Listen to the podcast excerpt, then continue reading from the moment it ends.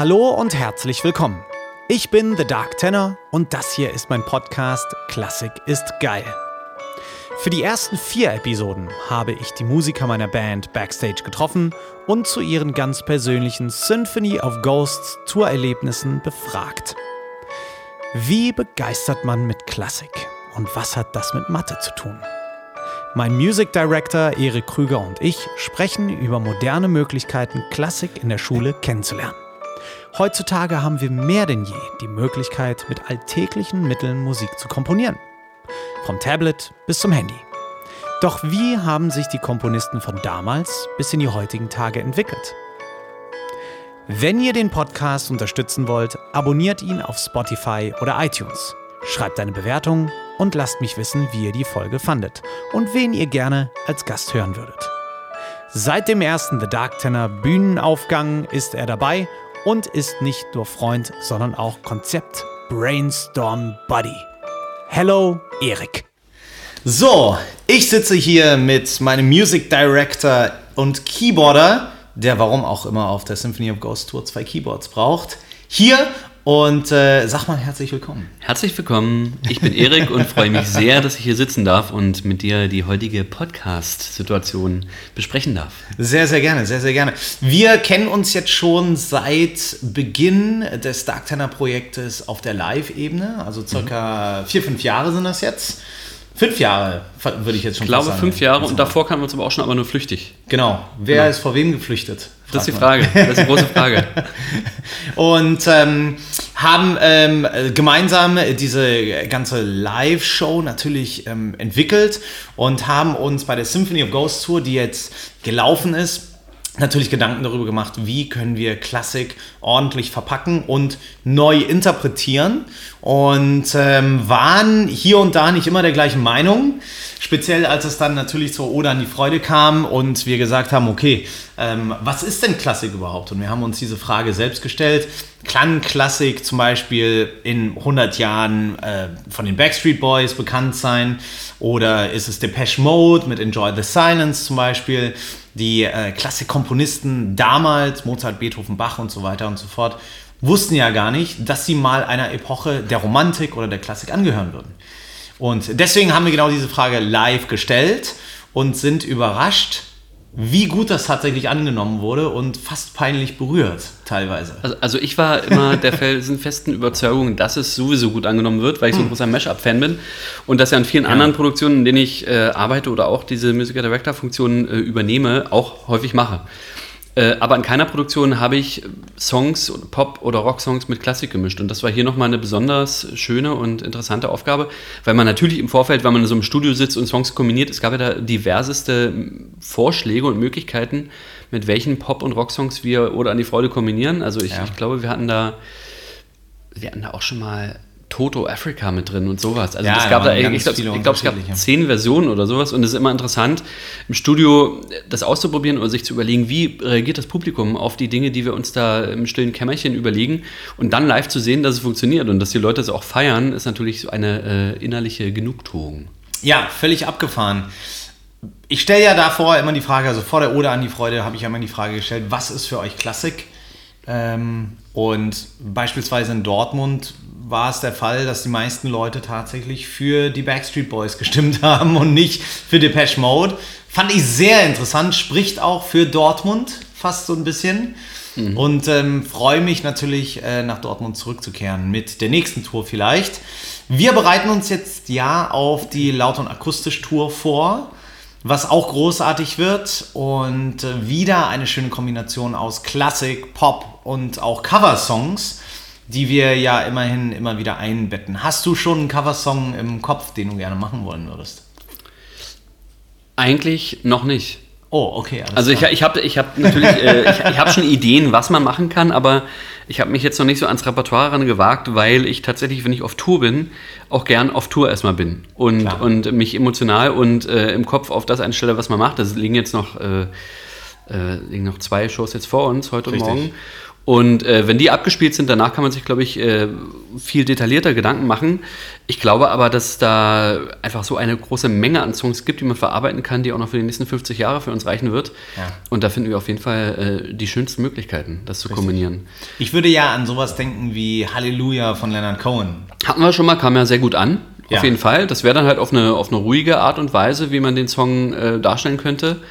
Äh, auf jeden Fall möglich. Was man auch machen kann, ist, dass man in diesem leisen Part bei der London Akustisch Tour ja auch mal eine Art Hommage an verschiedene Klassiker der Musikgeschichte Total. angehen könnte. Also nicht nur im Party-Set äh, oder Partygewand, mhm. genau, sondern das auch wirklich mal auf die leise Art und Weise äh, umstellen könnte. Also nehmen wir mal an, mhm. wir kombinieren ein Schubert-Lied mit meinetwegen, tja, Lemon Tree. oh. Das vielleicht okay. nicht. Aber, aber äh, ja, das ist ja wirklich interessant. Also ich, ich glaube tatsächlich, Lemon Tree kann, einfach weil der Song so lange existiert, kann zu einem Klassiker der deutschen Popmusikgeschichte werden. Ich meine, die Jungs sind aus Heidelberg, äh, das sind irgendwelche, es war eigentlich mal eine Schulband und die haben halt diesen ja. Song gehabt, der dann wirklich weltweit Erfolg gehabt hat. Und da kommt man wieder auf die Frage, was ist ein Klassiker, was ist Klassik? Weil im Prinzip könnte man die Definition wagen, zu sagen, ein Klassiker ist Musik, die einfach über eine lange Zeit präsent ist. In den Köpfen und in den Ohren und auf den Schallplatten, die zu Hause liegen oder im Streaming oder wie auch immer. Und da haben natürlich die Kommunisten aus der Epoche Klassik den Vorteil, dass sie seit 200 Jahren tot sind ja. und logischerweise die Songs einfach 200 Jahre schon gespielt werden. Richtig. Das kriegt Lemon Tree jetzt erstmal nicht so äh, schnell hin und wird es auch nie in der Fülle hinkriegen wie jetzt Beethoven, weil Beethoven natürlich 200 Jahre äh, Vorlauf hat ja. oder noch länger. Ähm, aber ich glaube, man, kann, man hat schon ein Gespür dafür, welche Songs Klassiker werden können und genau das machen wir auch. Richtig, genau. Ähm, Wicked Game ist einer davon. Definitiv. War sogar eigentlich nur eine B-Seite hm. Ja, und wurde dann zu ähm, Chris Isaacs größtem Hit, ja. würde ich so sagen. Und ähm, findet immer wieder äh, mit sehr viel äh, Beliebtheit Platz im Programm. Viele andere klassische Stücke haben wir noch gar nicht angefasst. Es gibt so viel Beethoven-Material. Das Beethoven-Jahr beginnt am 19.12.2019 mhm. und führt dann ein Jahr über das 250-jährige Geburtsjahr von ihm. Freust du dich da so ein bisschen drauf? auf Stücke wie Für Elise zum Beispiel? Selbstverständlich. Ich tease das ja manchmal schon in der, innerhalb der Show an, an, an, Passagen oder an Stellen, an denen es eigentlich nicht so geplant ist. Aber ich freue mich da natürlich drauf, weil äh, man muss mal, genauso wie, wie man die, die Telekom-Melodie, die in der Werbung kommt, Richtig. sofort erkennt, erkennt man für Elise auch an zwei Tönen, nämlich an diesem Richtig. kleinen Sekundschritt. Und da gibt es so viele Stücke, gerade in der Klassik, und das macht, glaube ich, auch so diesen Wiedererkennungswert aus, die mit ganz wenig tonalem und rhythmischem Material sofort wiedererkennbar sind. Beethovens fünfte Symphonie. Absolut. Absolut. Geklaut von Intel übrigens. Letztendlich dieselbe. Einfach umgedreht. Genau, einfach ja. umgedreht. Und ähm, da gibt es so viele klassische Stücke, bei denen man nur ganz kurz mal was äh, anteasen muss und sofort hören die Zuhörer, irgendwoher kenne ich das. Die können vielleicht noch gar nicht definieren, woher kennen die das. Aber ich glaube, genau das ist unsere Aufgabe, eben zu sensibilisieren dafür. Das ist eine Melodie, die kennt ihr irgendwoher, wo erkennt ihr die dann? Und dann können wir die ja besprechen in unseren wohlbekannten und sehr beliebten äh, zwischenmenschlichen ja. ähm, verbalen Abschlägen auf der Bühne. Richtig. Was wir auch wahrscheinlich auf der London Acoustic Tour wieder machen werden. Vermutlich wird das auch wieder stattfinden. Mhm, Bin mir sogar sehr sicher. Bin genau. mir sehr, sehr sicher. Äh, tatsächlich finde ich immer ist interessant, diese Melodie von gute Zeiten, schlechte Zeiten immer mal wieder auch vorzuzeigen. Das ist, wenn man jetzt so sagen möchte, ein, ein, ein Hit, der äh, regional begrenzt ist. Ich würde mhm. jetzt mal sagen, über den deutschsprachigen Raum kennt niemand diese Melodie so richtig. Ja, ich glaube nicht, dass die in New York Gute Zeiten, schlechte Zeiten gucken. Nicht Zum Beispiel Good Times, Bad Times. Ja.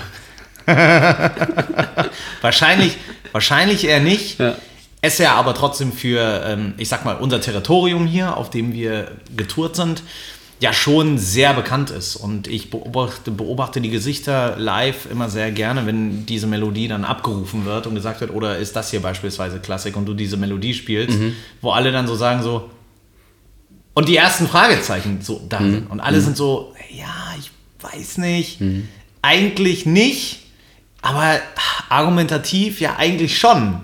Vor allem, wenn man es auf dem Klavier schön ausspielt und man diese Assoziation zur TV-Sendung nicht mehr hat, sondern man sie im mhm. Rahmen eines Konzertes irgendwie auf einmal anders erlebt. Es stellt sich natürlich die Frage, inwiefern diese Melodie noch bekannt sein wird, wenn äh, die Serie einfach nicht mehr präsent ist. Kommt drauf an, wie viele ich Staffeln glaube, die noch drehen. Genau, und ich, glaub, ich glaube, dass, dass eine solche Serie jetzt nicht die Halbwertszeit hat, wie sie beispielsweise einen Song von Peter Maffay hat oder irgendwas. Also weil einfach Das glaube ich auch, Musik ja. Unabhängig von Film und Bild passiert und Filmmusik in den seltensten Fällen unabhängig von Bild und Film. Richtig. Das heißt, wenn der Film nicht mehr läuft oder die Serie nicht mehr läuft, wird das auch nicht mehr in den Köpfen sein. Aber das die Verbreitung der Melodie ist während der Epoche der. TV-Sendung na klar. quasi schon stark Ja, verbreitet. da gibt es aber ja auch weltweite äh, Ausprägungen. Ich meine, die Melodie von Alf, Absolut. die kennt man wahrscheinlich weltweit fast Knight überall. Rider. Ja, Knight Rider, genau. Star Trek. Star Trek, sowieso. Star Wars Genau, auch. genau. Ja. Das sind übrigens ja auch Dinge, Marsch. und das ist das Interessante, gerade diese großen Filmmusiken, also ich, ich rede jetzt nicht von diesen kleinen Serienmusiken, sondern die großen Kinofilmmusiken, die finden ja inzwischen unabhängig von, von dem, was ich gerade gesagt habe, nämlich unabhängig von Bild und Ton statt. Richtig. Und das ist wiederum interessant. ja. Warum, weiß ich nicht, aber ist mir jetzt gerade so eingefallen. Naja, weil sie im Prinzip widerlegt, und das habe ich jetzt schon auch mit den Jungs in einzelnen Gesprächen gehabt, weil sie im Prinzip widerlegt, der Erfolg dieser Melodien widerlegt, dass das Unterhaltungsmusik ist. Und ja eigentlich ernsthafte Musik sein sollte, weil sie viele Dinge überdauert und sogar ihre eigene Halbwertszeit des Films. So. Da muss ich Einspruch erheben, Ah, weil das ist ja, das Argument wäre ja eher zu sagen, jegliche Musik, die in irgendeiner Form Leute fesselt, die sich nicht in, in der Materie damit auskennen, ist ja eigentlich Unterhaltungsmusik. Das heißt, ich würde sogar wagen zu sagen, diese, diese Trennung von Unterhaltungsmusik und ernster Musik ist eigentlich hinfällig und Richtig. ich würde sogar sagen, für Elise ist eine Unterhaltungsmusik und ist keine ernste Musik. Und diese Einordnung in U- und E-Musik gibt es ja tatsächlich auch nur so extrem hier im deutschsprachigen Raum. Absolut. Wenn man an ähm, amerikanische Unis oder Britische. Unis in, genau, in, in Ja. Großbritannien geht, dann gibt es diese Trennung nicht so stark. Richtig. Dann redet man einfach von historischer und, und äh, zeitgenössischer Musik oder moderner oder gegenwartsbezogener Musik, aber eben nicht von diesem E- und U-Musik-Ding. Und ich glaube, wir haben, das machen wir ja auch, uns ist eigentlich auf der Bühne völlig egal, ob Ja. Musik, die wir verwenden, der ernsten oder der Unterhaltungsmusik zugeordnet wird. Wir packen diese Musik in Unterhaltungsmusik.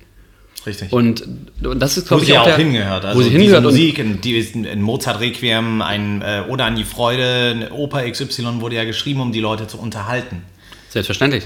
Und ich glaube, dass man auch Leute, die und Zuhörer, die normalerweise keine Ahnung von, der, von dem Reper- Repertoire klassischer Komponisten haben oder sich generell nicht mit klassischer Musik als Epochenmusik auseinandersetzen, die kann man nur von der Klassik überzeugen oder Begeisterung dafür wecken, wenn man diese Musik in Form von Unterhaltungsmusik darstellt. Ja.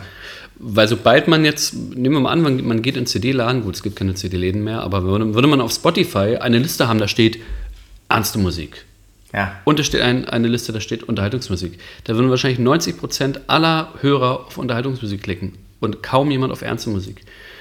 Und ich glaube, wenn man das alles in einen Topf wirft und einfach viel mehr durchmischt und sagt, das ist jetzt Kunst und das ist jetzt einfach eine Kunst, die stellt unsere Entwicklung, unsere künstlerische Entwicklung und einfach des, des Menschen dar, dann würde man dann mit viel weniger Vorurteilen rangehen. Und Ja. das ist ja auch das Problem beispielsweise in Schulen.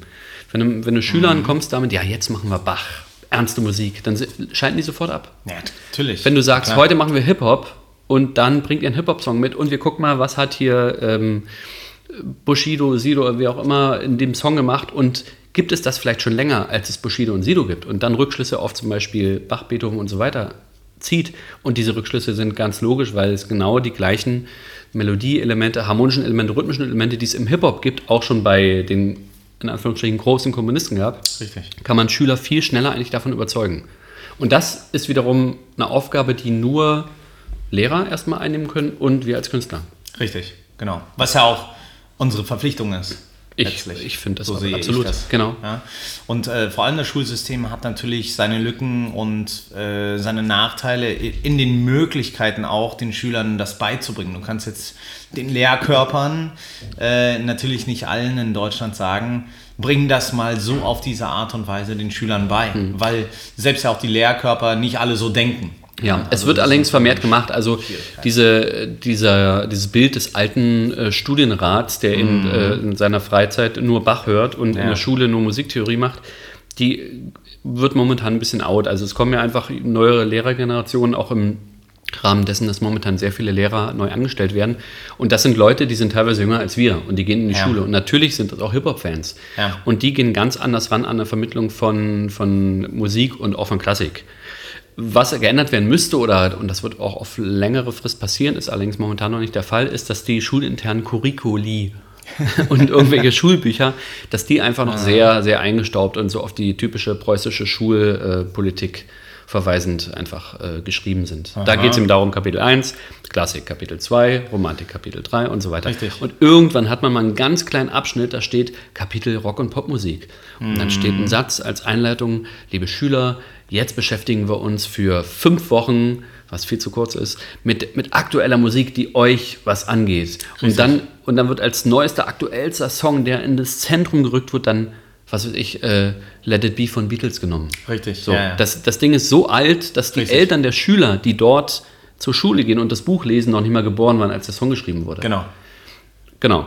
Und das ist der Man Punkt. müsste es eigentlich umdrehen. Man muss es wie umdrehen. du schon sagst. Man genau. muss es eigentlich umdrehen und die Kids bei dem packen, was sie geil finden in dem Moment und denen daran aufzeigen, guck mal, das ist total cool und hier gibt es diese Parallelen und deswegen waren die Jungs, die das damals komponiert haben, auch cool in ihrer Art und Weise. Und jetzt stellt euch mal vor, eigentlich sogar müsste man, das ist natürlich dann tatsächlich ein bisschen äh, aufwendiger noch, Kids zeigen, wie so ein Stück Musik entsteht und wie aufwendig. Also ich finde nach wie vor, dass diese, die, diese Aufwendigkeit, so ein Stück zu komponieren, und wir haben heutzutage irgendwie alle einen Laptop, ähm, auf dem eine Software ist, die unfassbar, die also für den Vergleich zu den klassischen Komponisten, zu den großen Komponisten, so unfassbar viel von alleine kann, dass man als kom klassischer Komponist Mozart, Beethoven, Bach wahrscheinlich komplett durchgedreht hätte, wäre, hätte man äh, diese Möglichkeiten gehabt. Hm. Und den Kids zu zeigen, die ja alle GarageBand-affin sind, die affin sind mit DJ-Software auf ihren Handys und so weiter und so fort, denen zu zeigen, das hier brauche ich, um das jetzt zusammenzubauen. Und jetzt stell dir mal vor, du hast ein 80-Mann-Orchester und du musst deine Herausforderung ist, das alles so hinzulegen, dass du das denen geben kannst und die verstehen anhand der Sprache, die da auf dem Blatt steht, was sie zu spielen haben, damit es überhaupt so klingt. Mhm. Also auch aufzuzeigen, wie entsteht so ein Song, wie entstand damals ein Titel, was sind die Herausforderungen gewesen und wie kann man da trotzdem, wie sind die Komponisten damals spielerisch damit umgegangen? Wie ist Mozart spielerisch mit dieser ganzen Situation umgegangen? Die meisten Stücke hat er geschrieben, als er ein Jugendlicher war. Mhm. Ja? Und das ganz leicht und locker. Mhm. Ja? ja, klar. So. Vielleicht wäre das auch nochmal so eine Herangehensweise.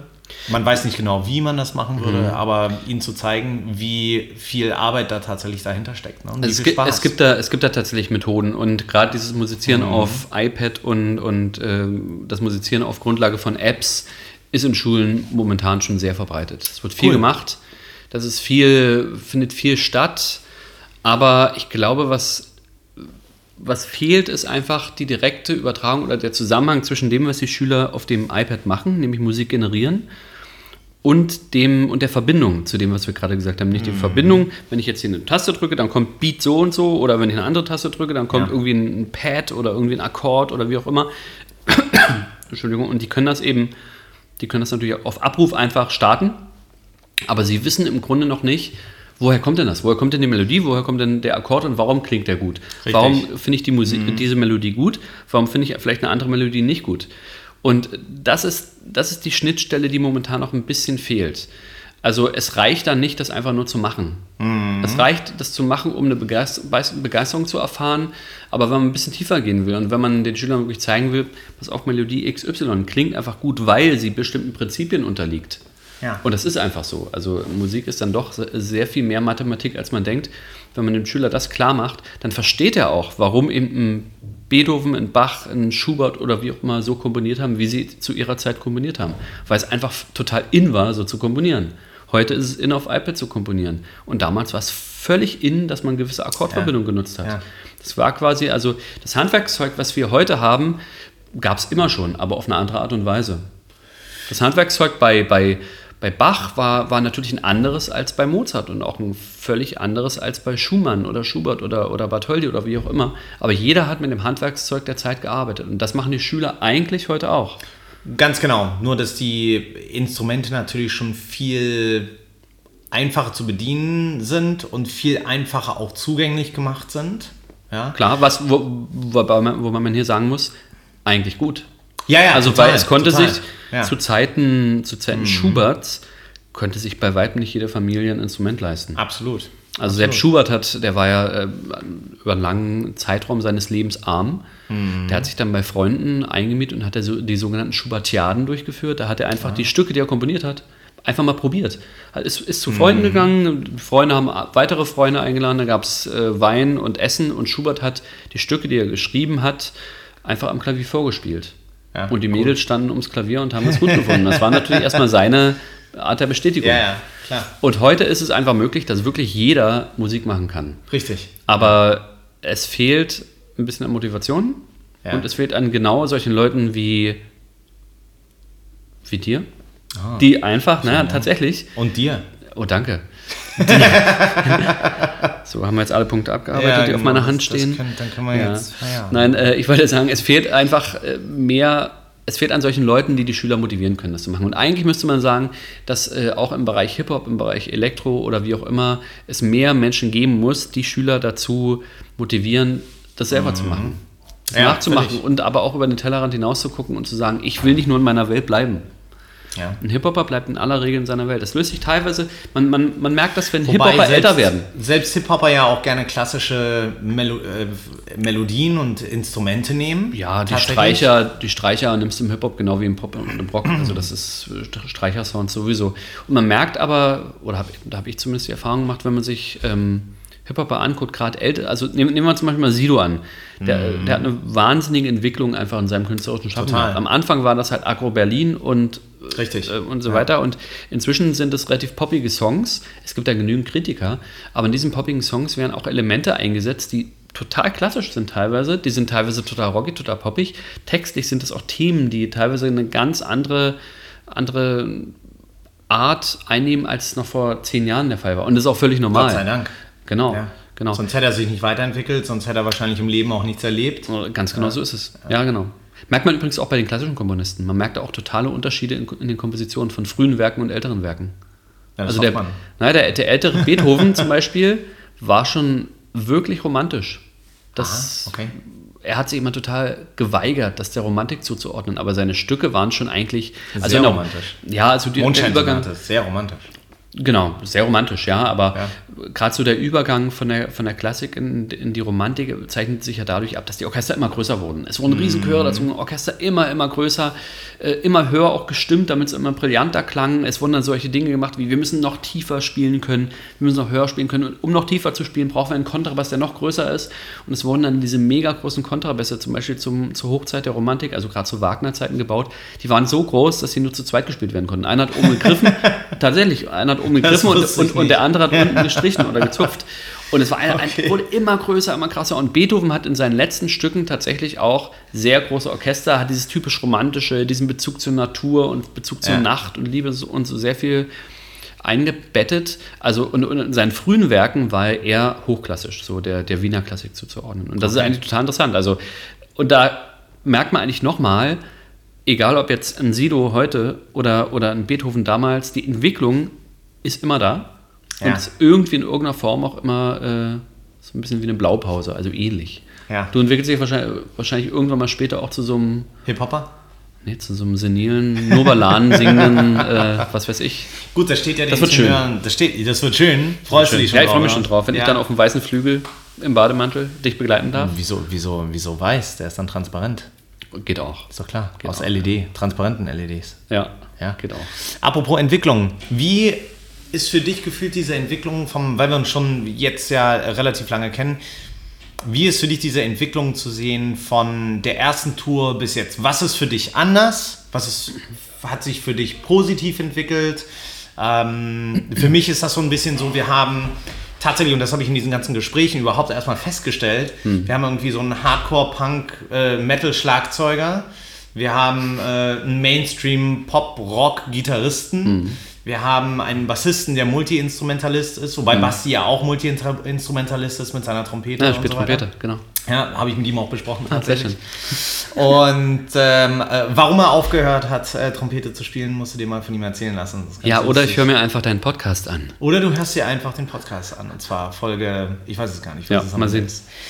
Und wir haben diesen Bassisten, der Multi-Instrumentalist ist und auch eigentlich aus einer äh, Metal-Hardcore-Band kommt, die, wie sich herausstellt, sich ganz stark an der Klassik orientiert, wie mhm. er sagte. Und viele klassische Themen oder Songs wie Klassik aufbaut, ja, mhm. dass das Thema später hinten nochmal kommt und mhm. so weiter. Ne?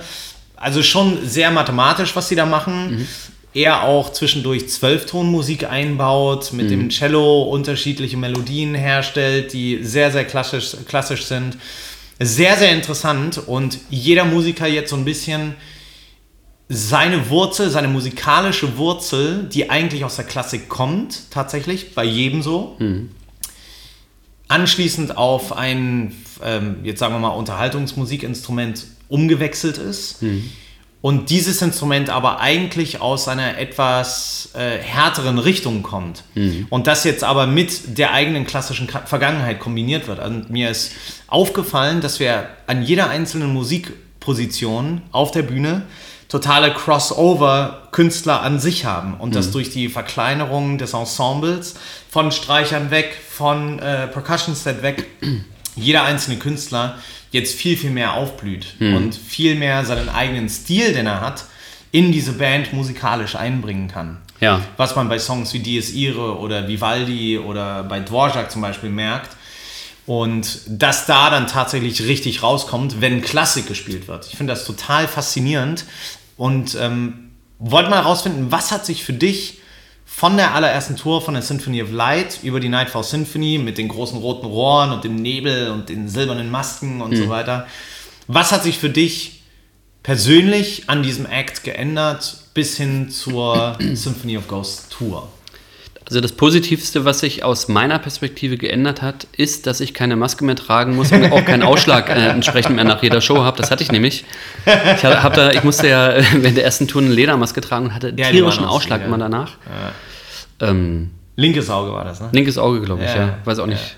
Also das war auf jeden Fall einer ganz großen äh, Sprünge entwicklungstechnisch.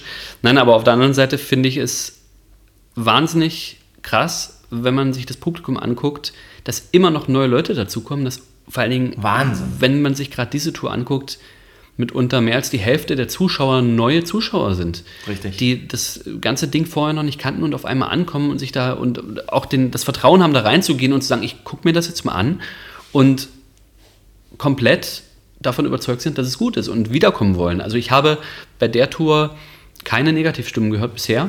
Und äh, das finde ich ist natürlich eine ganz tolle Selbstbestätigung, weil das, was wir vorhin besprochen haben, nämlich dieses erstmal im Studio sich überlegen, was macht man denn überhaupt und wie will man die Leute abholen, äh, weil das scheinbar dann geklappt hat. Und das ist eine Entwicklung, die ich als sehr schön ansehe, weil bei der ersten Tour wir natürlich alle noch unsicher waren. Da war klar, es gibt dieses Album, es ist jemand mit Maske und es ist Musik, die irgendwas mit Klassik zu tun hat. Ja, und ich glaube, richtig. wir alle, inklusive dir und inklusive aller Gewerke, wussten ja. noch überhaupt nicht, wo führt das hin. Absolut. Man hat das erst gemacht, das war ein Experiment, was geglückt ist. Dann gab es die zweite Platte. Ich glaube, da war die Unsicherheit immer noch da und wurde teilweise vielleicht sogar noch ein bisschen unsicherer. Und es hat dann aber gedauert und diese zweite Platte und auch das Touren zur zweiten Platte war notwendig, um dann jetzt diese dritte Platte entwickeln zu lassen. Absolut. Und ich glaube, dass wir jetzt bei der dritten Platte und auch bei der Konzeption der Show eigentlich genau das Mittelmaß gefunden haben aus klassischen Elementen, einer unterhaltsamen Rock-Pop-Show, aber auch so der Persönlichkeit. Nicht nur ja. der Persönlichkeit des Dark Tenor, sondern eigentlich der Persönlichkeit eines jeden auf der Bühne und auch einer Persönlichkeit eines jeden der Zuhörer. Richtig. Äh, hat jetzt Form gewonnen. Und genauso wenig wie wir am Anfang eigentlich äh, die Zuhörer einschätzen konnten, konnten die uns wahrscheinlich einschätzen. Und Richtig. andersrum können wir jetzt, glaube ich, viel mehr einschätzen, was gefällt dem Zuhörer, was gefällt ihm nicht, was können wir tun, damit wir dem Zuhörer einen Gefallen tun, was lassen wir besser. Und andersrum glaube ich auch, also wir sind auf der Bühne auch einschätzbar.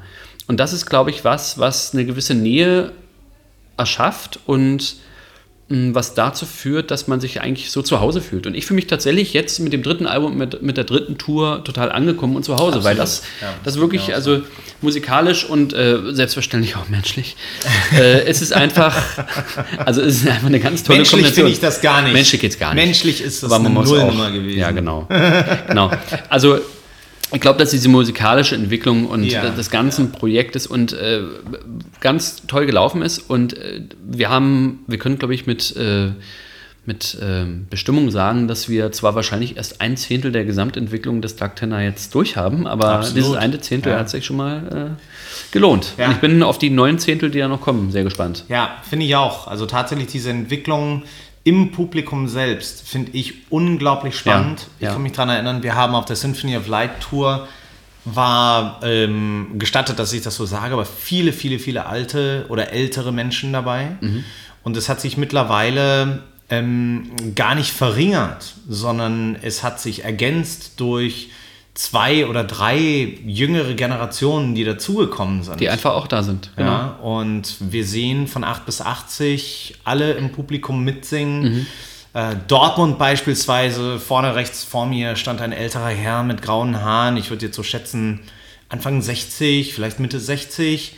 Oder an die Freude mitgesungen. Mhm. Das Mozart Requiem als Heavy Metal Version abgefeiert. Mhm. Ja. ja. und die Kids genauso. Die, ich kann mich an die München-Show erinnern die äh, Herrschaften saßen alle und mhm. wir kamen auf die Bühne und die 17-jährigen Kids rannten nach vorne an den Wellenbrecher und ich dachte so, wow, okay, ja, ja. was ist denn hier los? Genau. Und es ist schon sehr, sehr interessant, dass es offensichtlich in all diesen Altersgruppierungen tatsächlich diesen Drang nach, ich möchte Klassik erleben, ich habe jetzt einen Zugang bekommen, mhm. bis hin zu, ich möchte Klassik jetzt neu erleben weil ich es schon kenne und ich einfach eine neue Sichtweise haben möchte. Ja. Und das zieht sich durch diese ganzen. Durch die ganzen Generationen. Und Generationen. Ja. Man darf allerdings auch nicht, also man hat immer so den Gedanken, wenn man ins Publikum schaut und dann stehen, steht da jemand, der, ich sag mal beispielsweise 70 Jahre alt ist, ja. denkt man immer, oh, passt das denn? Aber man muss sich dann, glaube ich, das ist, glaube ich, so ein bisschen ein falscher Gedanke, weil man muss sich einfach mal überlegen, wann ist denn der geboren, Richtig. der jetzt 70 Der ist so 1950, sagen wir einfach mal, geboren. Ja, ja.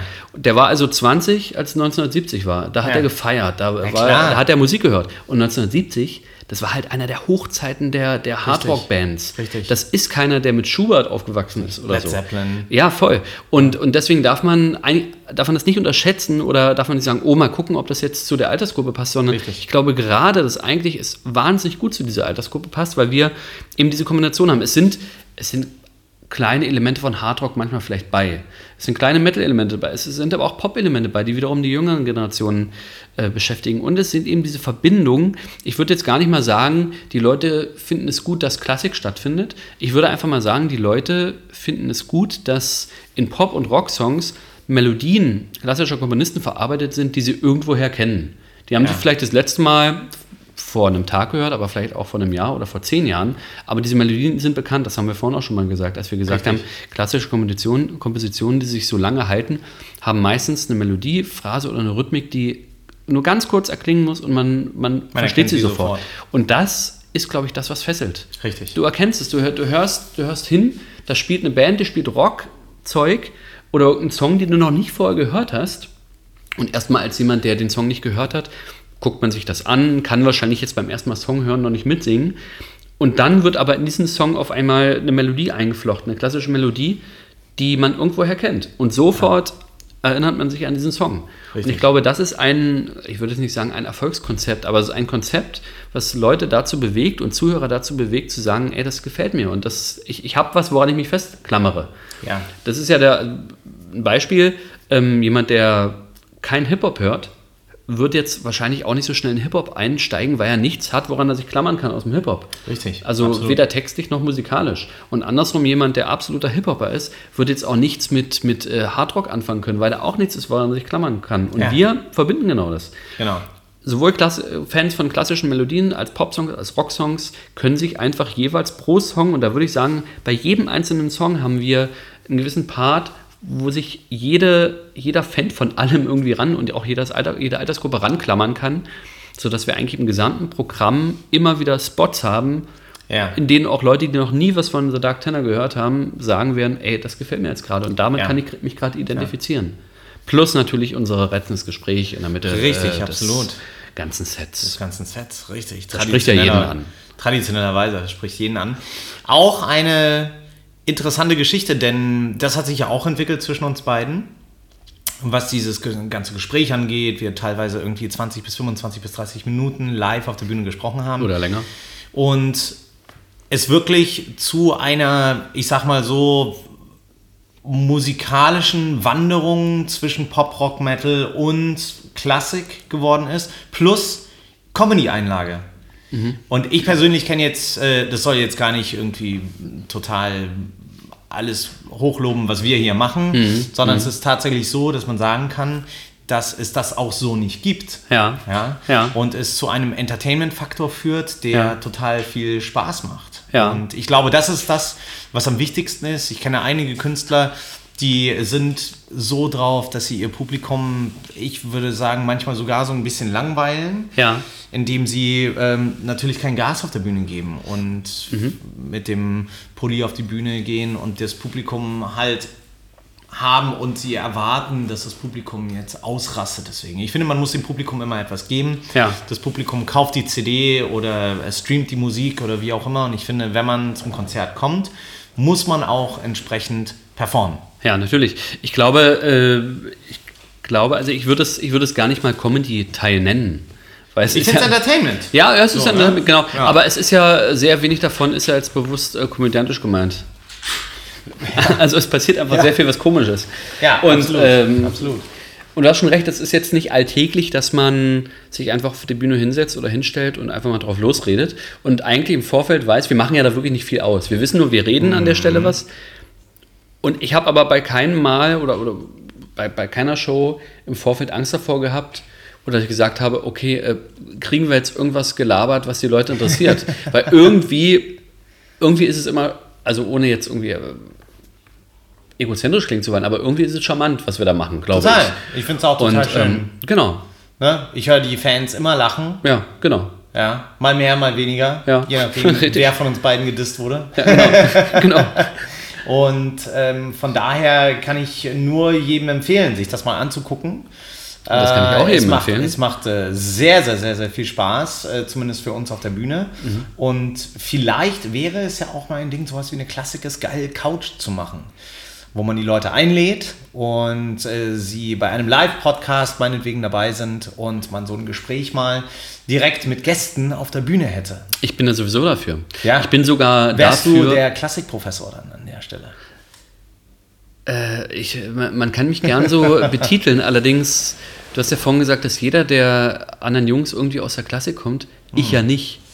Ja, ich, ich bin eigentlich der Popper. Ich bin eigentlich der Softie und Popper der Band. Aber du hast äh, natürlich äh, den pädagogischen Hintergrund. Ja, ich, ich habe ja auch ja. Musikwissenschaft studiert und ja, ja, äh, habe hab, hab da den einen oder anderen Fun-Fact, den ich vielleicht rausholen kann. Aber ich bin totaler Fan von der Idee. Also wirklich so eine Talk-Couch oder so Klassik-Couch zu etablieren kann man ja in einer, in einer, kleinen Location machen und wer Lust hat, kann da hinkommen. Es kann vielleicht sogar im Vorfeld so sein, dass die potenziellen Zuhörer oder, oder äh, Besucher Fragen im Vorfeld stellen oder einfach hey, ein Thema aufstellen und wir fangen an, äh, das Ding abzuquatschen. Absolut. Und ich glaube, das kann durchaus eine interessante, ein interessanter Abend werden. Ja. Man kann ja auch den einen oder anderen Song noch spielen, muss man nicht, aber kann man machen. Könnte man machen. Hm. Speziell was Klassisches wäre es ja dann ja, vielleicht. Oder Lemon Tree. Auch. Oder, oder Lemon Tree. Ja. Und das führt mich eigentlich dazu, da ja Lemon Tree offensichtlich einer deiner Lieblinge ist, was war auf der Symphony of Ghosts Tour einer deiner Lieblingsmomente? Abgesehen von Jakob mit Wicked Game mhm, in, in der falschen Tonart. Hannover. Äh, ich, also einer meiner Lieblingsmomente. Was sehr charmant war. Was sehr, sehr charmant, war, ja. Also Jakob ist ja sowieso ein sehr charmanter Mensch. Äh, einer meiner Lieblingsmomente auf Tour kommt erst noch. Ha. Nämlich die ganzen Gags, die ich für die letzte Show morgen vorbereitet habe. Du hast alles, du hast was vorbereitet. Ich habe selbstverständlich was für die. Man, man, muss ja bei der letzten Show, für die Leute, die das nicht kennen, immer so ein paar Gags einfließen lassen. Und ah. jeder hatte den Auftrag, den habe ich gestern vergeben. Also jeder, äh, jedes Gewerk und jede einzelne Person mindestens drei Dinge vorzubereiten, die äh, dann in einen äh, Dernieren-Gag enden können. Und ich glaube, das wird morgen ein sehr, äh, eine sehr schöne Show. Und darauf freue ich mich, glaube ich, äh, unter Umständen am meisten? Ich muss mir tatsächlich noch was einfallen lassen, denn diese Information ist völlig an mir vorbeigegangen. Ja, aber du, ich glaube, du musst es auch gar nicht unbedingt machen, weil alle anderen haben ja für dich was vorbereitet. Also es geht Ach, ja groß. darum, Ach, es geht darum, am Ende darum, dich dissen, schlecht okay. dastehen zu lassen. Und ähm, genau. Ihr müsst euch das so vorstellen, ich habe das letzte Mal, als ich, äh, wir waren mit Unheilig auf Unheilig und The Dark Tenor auf Zeitreise. Und ich ging auf die Bühne, großartig, alles cool, voller Saal. Und mein Mikrostativ wog leider, ich glaube, 10 Kilogramm oder irgendwie Ja. sowas, weil ihr unter mein Mikrostativ so Gewichte gemacht habt. haben wir, haben wir immer Gewichte rangeklebt. Und du Und das war dann so in deiner, schwierig dann, was die Bewegung angeht. ja, in deiner frechen Art, wolltest du den Mikroständer nach oben schmeißen, so wie es Freddie Mercury schon seinerzeit getan hat. Aber nein, Nein. das Ding wog halt 20 Kilo. Es war nicht möglich. Es war nicht möglich. Also ich freue mich sehr, sehr auf morgen. Mhm. Die Symphony of Ghosts Tour hat mir sehr, sehr viel Spaß gemacht. Wenn nicht, war es sogar die schönste Tour, die ich bisher hatte. Äh, die Musiker sind großartig. Ähm, ich finde großartig, dass alle so viel Spaß hatten. Es ist wirklich eine ganz großartige Familie. Alle haben eine gute Zeit. Alle gehen respektvoll miteinander um. Sogar im Nightliner, sogar im Bus. Äh, der Busfahrer Meistens. hat tatsächlich sein, meistens seinen Sohn mitgebracht. Ich hätte jetzt fast Tochter gesagt. Seinen Sohn mitgebracht. Ja. Und äh, wir sind hier quasi eine kleine Familie, die auf Reisen geht und versucht, Klassik von der neuen Seite zu belichten. Und das werden wir auch weiterhin tun und freuen uns schon auf die Laut- und Akustisch-Tour 2019. Und auf alles, was da noch kommt. Richtig. Das war Erik und wir spielen morgen die letzte Show in Hamburg. Tschüss. Tschüss. Das war Episode 4 meines Tour-Podcasts. Ich hoffe, es hat euch gefallen, denn bereits in einer Woche folgt schon Episode 5 mit einem völlig neuen Thema. Falls ihr bis dahin aber TDT in Zug habt, findet ihr hier in der Beschreibung einen Link zur Playlist mit allen Songs, die ich auf Tour gespielt habe. Und das nenne ich mal eine schöne Erinnerung, in die ich selber gerne reinhöre. Vergesst nicht, mich zu abonnieren und schreibt eine Bewertung. Bis Episode 5. Grüße von der dunklen Seite der Klassik.